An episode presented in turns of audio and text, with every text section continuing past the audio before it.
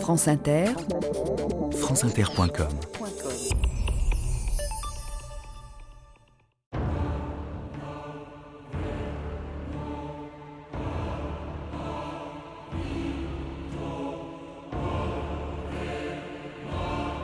Pour devenir centenaire, il faut commencer jeune. Robert Roca. «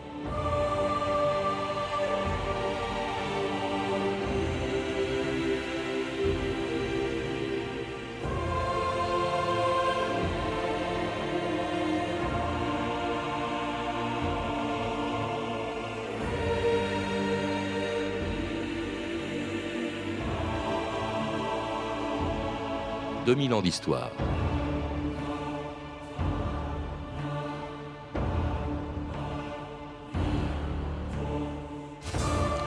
Reculer l'âge de la mort aussi loin que possible, c'est un rêve aussi vieux que l'humanité, celui de la Bible qui, à l'époque où l'espérance de vie ne dépassait pas 19 ans, avait fait mourir Mathusalem à 969 ans.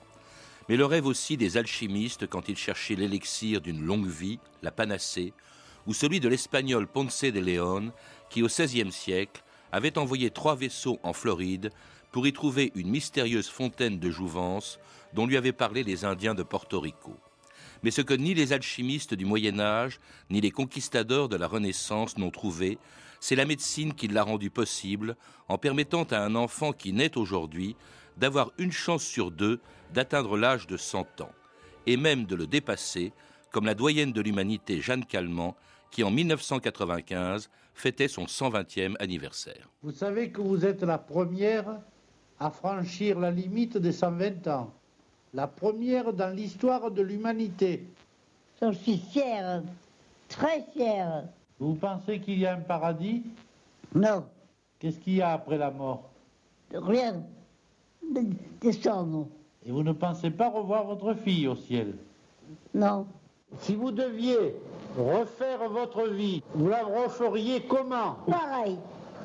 Pareil. Vivre tellement une belle vie, vivre une vie merveilleuse.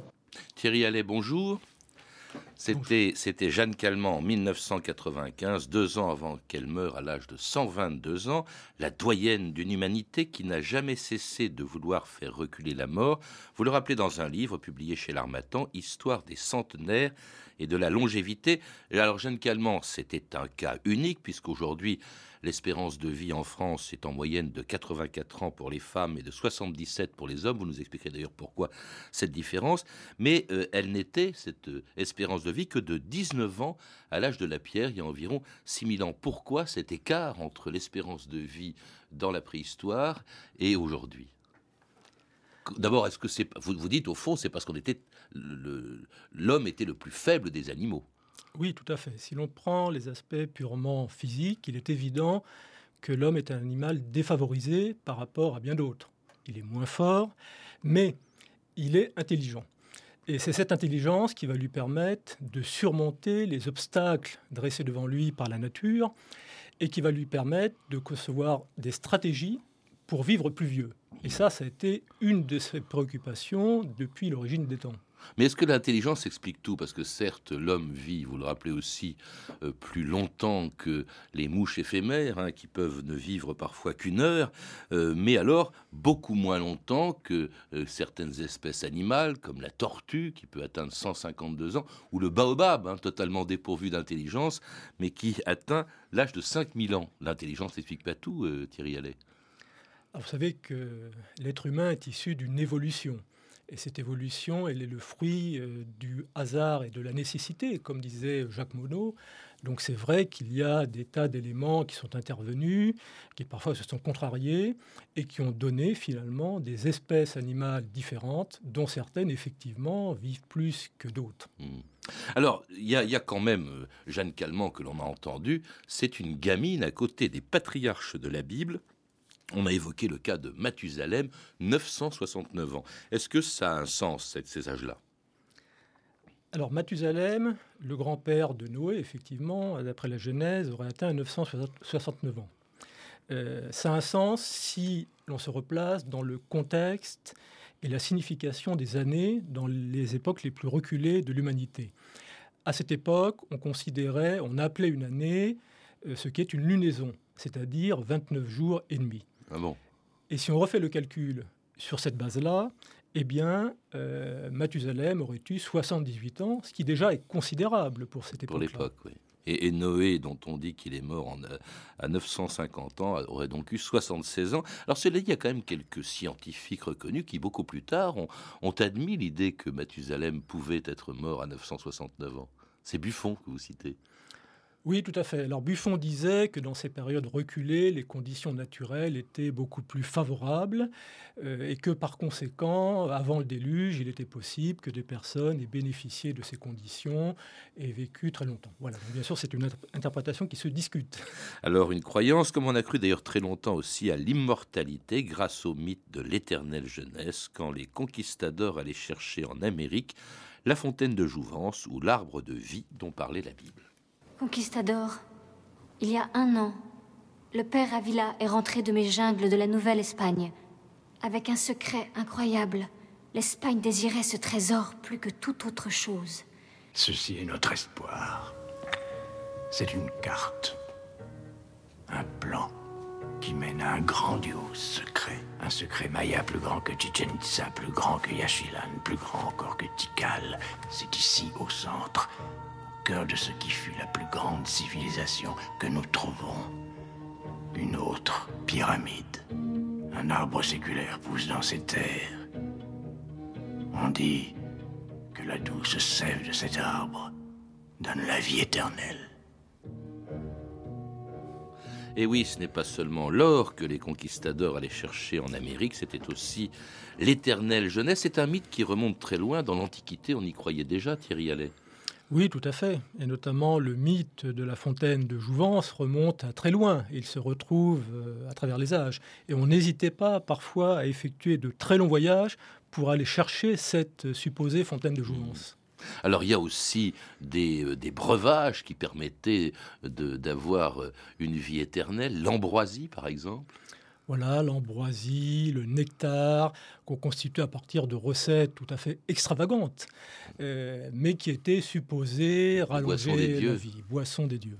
Vous faites une différence quand même. Il y a l'ambroisie qui permet de vieillir très longtemps, tandis que le nectar euh, permet de rester jeune. C'est pas tout à fait pareil euh, ces, ces, deux notions, même si ça permet de vivre très longtemps de façon générale. Oui, c'est vrai. Alors, de façon générale, les deux choses ont été recherchées concomitamment. Vieillir, certes, mais vieillir en bonne santé, donc rester jeune le plus longtemps possible. Et alors, suivant les époques, on a imaginé des breuvages, des solutions qui permettaient soit l'un, soit l'autre.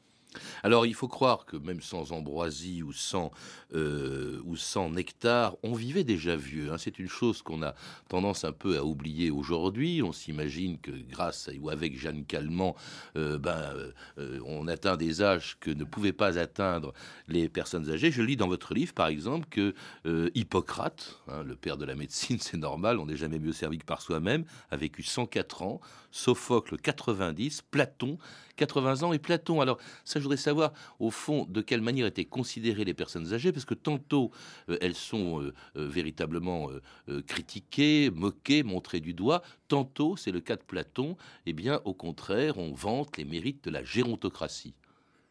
Alors ça a varié suivant les époques, suivant les civilisations.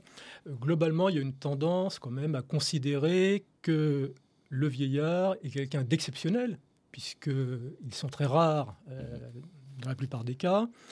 Et aussi par réaction, il y a des gens qui disent, bon après tout, euh, ces vieillards qui prennent tout le pouvoir, la gérontocratie, euh, ils nous embêtent, donc on va essayer de réagir contre eux et de mettre en avant la jeunesse. Donc il y a les deux phénomènes qui coexistent et qui se succèdent suivant les époques. Alors pour en revenir au mythe de la vie éternelle, ou en tout cas du prolongement de la vie, euh, vous avez parlé de la fontaine de Jouvence, on a évoqué l'ambroisie, il y en a qui m'a surpris aussi à votre lecture, c'est le rôle des alchimistes, que pour moi les alchimistes c'était uniquement la transmutation des métaux en or. Or, pas du tout, il cherchait aussi euh, la vie éternelle. La transmutation, c'est effectivement le travail le plus connu des alchimistes. Mais il y a un autre aspect qui d'ailleurs est lié au premier, qui est effectivement la recherche euh, de la jeunesse éternelle. Mais c'est lié quand même à l'or, parce que l'or, c'est considéré comme un métal pur. Et en tant que tel, on pensait, les alchimistes pensaient qu'il pouvait apporter l'immortalité. Et donc ils vont l'utiliser, là aussi, dans différents breuvages, sous forme de poudre d'or, par exemple, pour essayer euh, d'acquérir l'immortalité. Et vous savez, on parle... C'est remboursé par la sécurité sociale, non Qui n'existait pas à l'époque. C'est cher quand même de boire de l'or. Et Nicolas Flamel, par exemple, qui est un célèbre alchimiste, était réputé avoir vécu plusieurs siècles. Bon, en réalité, il a probablement vécu uniquement 88 ans, mais ce qui est pas mal déjà pour son époque, sans doute là aussi grâce à des conditions de vie euh, favorables. Alors j'ai découvert des tas de mots dont j'ignorais totalement l'origine, mais qu'on retrouve chez ces alchimistes, ces, pardon, chez ces alchimistes, la panacée, hein, euh, qui est un élixir de longue vie, en tout cas un médicament universel qui soigne de toutes les maladies. Il y a aussi une substance mystérieuse, la quintessence. Hein, dont on fait le mot d'aujourd'hui. Voilà, donc quintessence, c'est le cinquième élément qui permettait là aussi euh. Prétendument d'atteindre l'immortalité. Après l'air, la terre, l'eau et le feu. Alors ce sont plutôt les progrès de l'hygiène et de la médecine plutôt que ces espèces de, de, produits miraculeux hein, qui, à partir de la Renaissance, ont permis une très forte euh, euh, augmentation de l'espérance de vie et le règne le plus long de l'histoire de France, celui de Louis XIV, qui en 1712, trois ans avant sa mort, avait déjà 74 ans, mais trois ans de moins que sa favorite, Madame de Maintenon. Vous ne changez pas, Françoise. Vous êtes toujours telle que vous étiez à votre arrivée à la cour. Vous avez toujours ce même feu dans les yeux auquel on ne saurait résister. Je suis content de voir que votre solidité se porte bien et que nos épreuves n'ont pas altéré votre santé. En vérité, sire, j'ai peur de vivre cent ans. Ce serait le plus grand bonheur qui me pût arriver. Voyez comme vous êtes là et somnolent. Si vous ne vous ménagez pas, vous allez tout à fait gâter votre santé. Croyez-vous qu'il soit sage, à 74 ans, de manger comme 10, de sortir dans la canicule et de courir le cerf pendant 6 ou 7 heures? Je n'entends rien changer à l'étiquette de la cour. Si vous étiez malade pour de bon, il faudrait pourtant bien y changer quelque chose. Les rois ne sont pas malades. Ils meurent, c'est tout.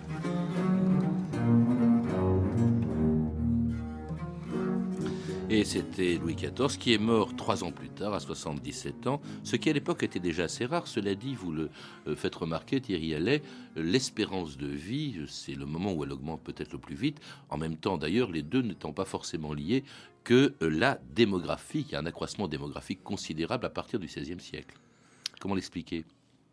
Alors d'abord, on arrive à lutter contre certains fléaux. On lutte mieux contre la disette, contre certaines maladies, on essaie de lutter contre la pauvreté. Donc tout ça joue bien évidemment dans l'augmentation euh, de l'espérance euh, de vie. Euh, progressivement, la mortalité infantile va baisser également. Et donc on va gagner aux deux extrémités en quelque sorte, dans les années qui suivent la naissance et puis dans les âges plus élevés. Il y a aussi une hygiène de vie, on l'a entendu dans cet extrait de, film qui compte beaucoup. Hein, euh, n'allez pas chasser à longueur de journée, vous avez 74 ans. On commence vraiment à faire attention justement à l'alimentation aussi. Voilà, donc euh, c'est ce qu'on appelle les préceptes d'hygiène et de diététique, euh, dont certains d'ailleurs avaient été établis dès l'Antiquité, mais qui étaient peu répandus.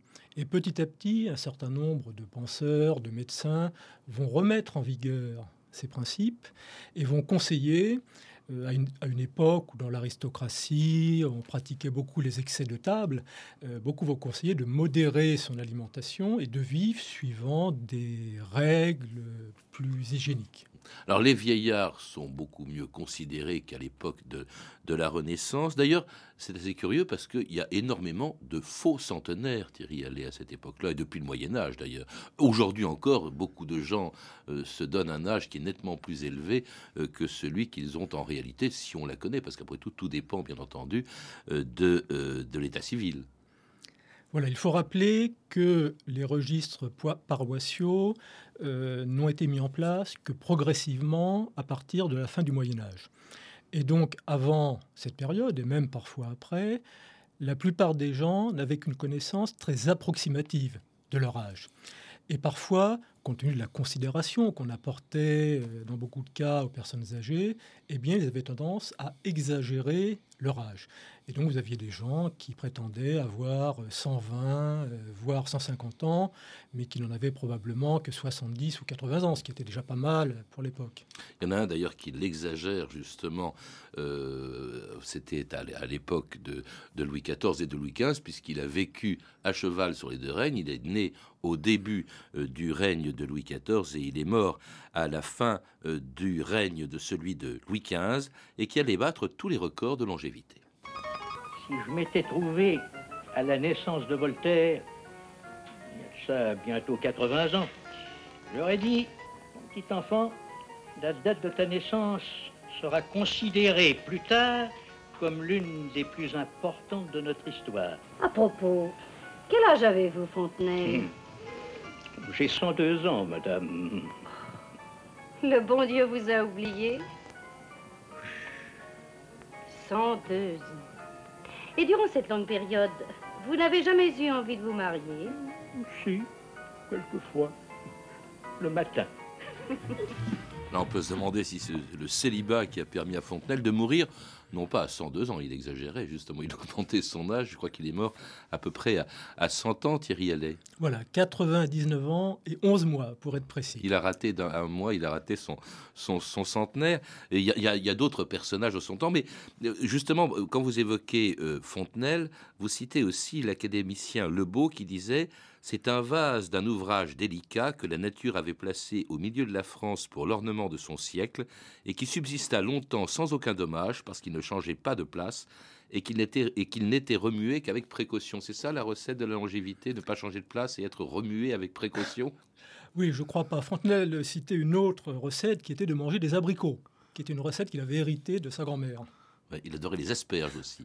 Mais il n'est pas le seul hein, de, son, de cette époque-là à vivre très vieux, le comte de Saint-Germain aussi. Voilà, le comte de Saint-Germain, c'est un cas un petit peu particulier parce que c'était avant tout un merveilleux conteur. Il connaissait très bien l'histoire de France et euh, à sa façon euh, de raconter euh, la vie auprès des rois qui avaient vécu bien avant lui, il laissait penser qu'il avait vécu plusieurs siècles, alors mmh. qu'en réalité, il avait atteint 88 ans. Alors il y a, justement euh, également la considération dont, il bénéficie. Il y a aussi quand même une meilleure, on l'a évoqué déjà, une meilleure hygiène des vues, mais justement à ce propos, j'ai quand même été très surpris, par exemple, par le rôle que pendant très longtemps, on a accordé au vin. Il y avait un diététicien de l'époque, si on peut dire, qui s'appelait Jean-Baptiste Meux, qui écrit Cette boisson est presque nécessaire aux gens de peine et de travail, et enfin, elle forme un excellent antiputride. En fait, c'est ça, on buvait du vin. Pourquoi était-il bon? Parce que l'eau était absolument mauvaise et dangereuse. Voilà, c'est ça. L'eau, effectivement, euh, était rare, enfin l'eau tout au moins euh, de bonne euh, qualité, et le vin, du fait qu'il est composé d'alcool, avait cette réputation de, conservation. Bon, peut-être une réputation faussée d'ailleurs. Hein. Les scientifiques d'aujourd'hui nous disent que les vertus du vin sont essentiellement dues au polyphénol mmh. qu'il renferme plutôt qu'à l'alcool. Alors la considération, en tout cas, non pas pour le vin, mais pour les vieillards, elle continue. Vous dites que pendant la Révolution, par exemple, ils étaient véritablement encensés. Il y avait même, on avait même créé une fête pour eux. Absolument. Donc là, on revient à des périodes où on met en avant le grand âge comme étant finalement un témoignage de sagesse. Et on essaye aussi de restaurer le rôle que ces vieillards peuvent avoir dans la vie de la société. Il y a une très belle phrase de, Victor Hugo de Beaux endormis euh, qui dit Et l'on voit de la flamme aux yeux des jeunes gens, mais dans l'œil du vieillard, on voit de la lumière. C'est magnifique cette, cette formule. Et c'est vrai que le regard qu'on porte sur eux a vraiment beaucoup changé euh, au cours des époques. Et euh, à une époque, celle de Victor Hugo, mais encore aujourd'hui, où les vieillards étaient déjà de plus en plus nombreux avec le vieillissement de la population. France Inter, Christophe Ondelat, le 20 octobre 1999. La France vieillit, c'est pas une impression ni une opinion, c'est une réalité. L'espérance de vie ne cesse d'augmenter. Nous gagnons en moyenne un trimestre par an. Dans 50 ans, figurez-vous qu'il y aura en France 11 millions de Français de plus de 75 ans. Quelle vie vivront-ils? Quelle vie vivrons-nous? D'autant que déjà, là, aujourd'hui, la réalité n'est pas rose. Mais euh, tout de suite, regardons la vérité en face avec ce reportage de Daniel Messager dans le service de gériatrie d'un hôpital parisien. Louise ne se plaint guère, elle aurait mauvaise grâce car elle a toujours beau pied, bon oeil, malgré ses... 101 ans, 3 mois, avec 3 jours en moins. Et vous voyez, moi je fais mon partie de scrap tous les jours. Je joue au scrap, je fais des mots croisés, je lis mon journal, tout ça. En avant le club des plus de 100 ans, on va vers l'avenir, tambour battant. On y boit de l'alcool en jurant que l'alcool conserve longtemps. Deux fois par semaine, en tous les cas, on y danse un petit point de polka. Et tous les samedis, les plus marioles font une partie de football. En dimanche, les plus âgés préfèrent jouer à chat perché, évidemment. De temps en temps, y en a qui se prennent les pieds dans leur barbon courant. Mais ce n'est là qu'un inconvénient. L'essentiel, c'est de rester jeune longtemps. C'est pour ça qu'on chante à tous les vents et vive les plus de cent ans. Et voilà la vie, la vie, la vie, la vie, la vie, la vie, chérie. Et voilà la vie, la vie, la vie, pour les plus de cent ans. Et le club des plus de 100 ans, c'était Jacques Mareuil en 1946, à une époque, vous le rappelez aussi euh, Thierry Allais, où il n'y avait, à la fin des années 40, que 200 centenaires. Donc c'était vraiment euh, des personnages tout à fait extraordinaires qu'on regardait avec des yeux ronds. Aujourd'hui, 17 000, c'est-à-dire 85 fois plus de centenaires aujourd'hui qu'il y a 57 ans. Comment expliquer cette augmentation du nombre des centenaires? Alors bien entendu, les progrès euh, de l'hygiène de vie, des conditions de la vie en général, les progrès scientifiques, la médecine, la vaccination par exemple. La gériatrie qui, La gériatrie. qui- qui- qui apparaît au XXe siècle seulement, il y a 100 ans, même pas, il y a 98 ans. Tous ces éléments ont beaucoup contribué à l'augmentation de la longévité, c'est-à-dire à la fois de la durée de vie moyenne, mais aussi de la durée maximale de la vie. Il est probable que cette durée va encore euh, augmenter et qu'un jour, le record de Jeanne Calment sera battu. Vous, vous dites qu'on on, on imagine même 150 ans. L'âge de 150 ans, ce qui paraît extraordinaire. Il y a aussi une chose quand même qui est très flagrante quand on voit des, de vieilles photos, c'est que euh, un vieux euh, d'aujourd'hui, enfin disons à l'âge égal, une personne âgée hein, de euh, 100 ans par exemple ou de 80 ans euh, paraît euh, aujourd'hui beaucoup plus jeune que la personne qui avait le même âge il y a une cinquantaine d'années. Oui, les gérontologues estiment effectivement, bon, constatent qu'on vit plus longtemps, mais non seulement qu'on vit plus longtemps, mais aussi qu'on vit plus longtemps en bonne santé. Hein, Une personne qui a aujourd'hui euh, 75 ans, en termes de conditions physiques, est l'équivalent d'une personne qui avait 60 ans au début du XXe siècle, à peu près.